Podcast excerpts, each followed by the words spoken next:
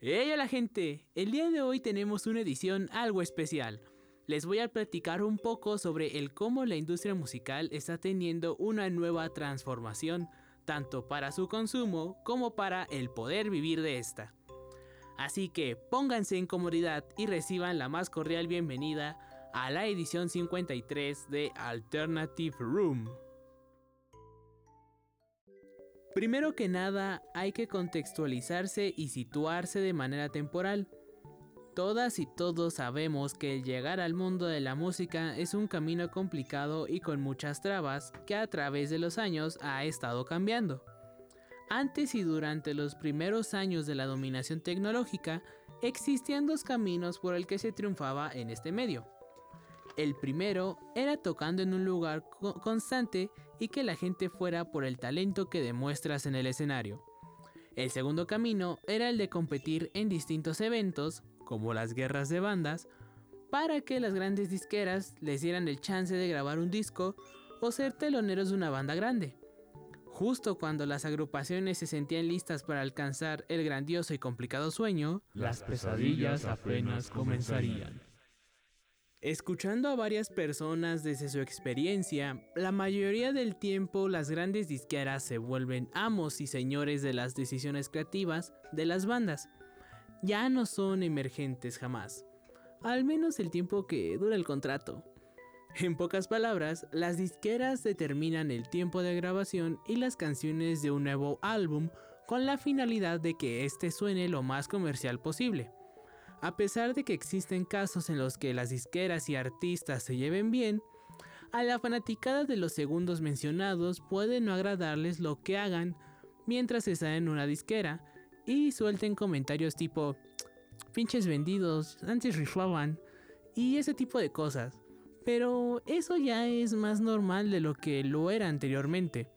O existen casos donde todo termina turbio, como le sucedió a Paulo Londra, que desde 2019 no podía sacar música hasta este año que finalmente lo logró.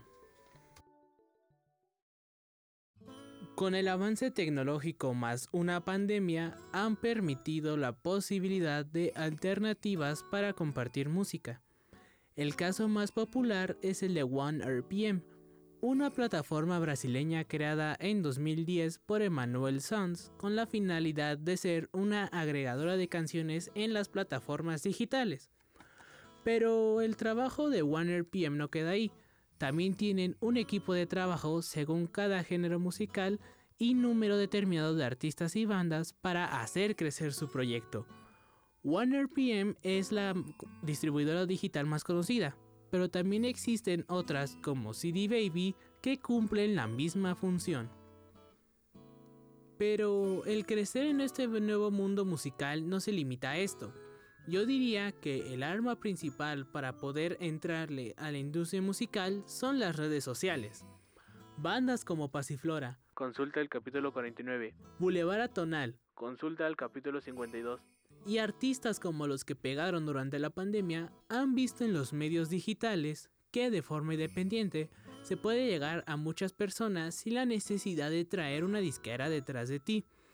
Inclusive, las distribuidoras digitales y las disqueras de vez en cuando suelen ver los números que manejan las bandas y artistas emergentes para ofrecerles la oportunidad de sus vidas.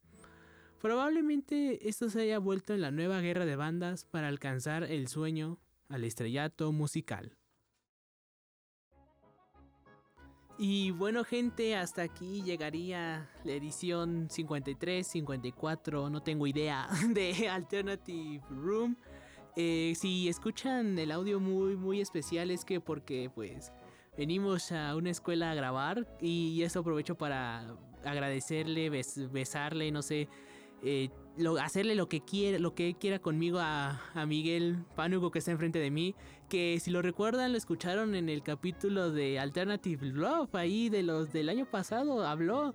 Y ahorita está acá enfrente de mí ayudándome a, a grabar esa edición que pues se va a escuchar mucho mejor que las otras porque estamos grabando en un lugar increíble. No sé si pueda mencionarlo, señor productor. No, no puedo mencionarlo, pero es un lugar increíble. Y nada, o sea, de verdad fue una experiencia única esto. Muchas gracias a Miguel.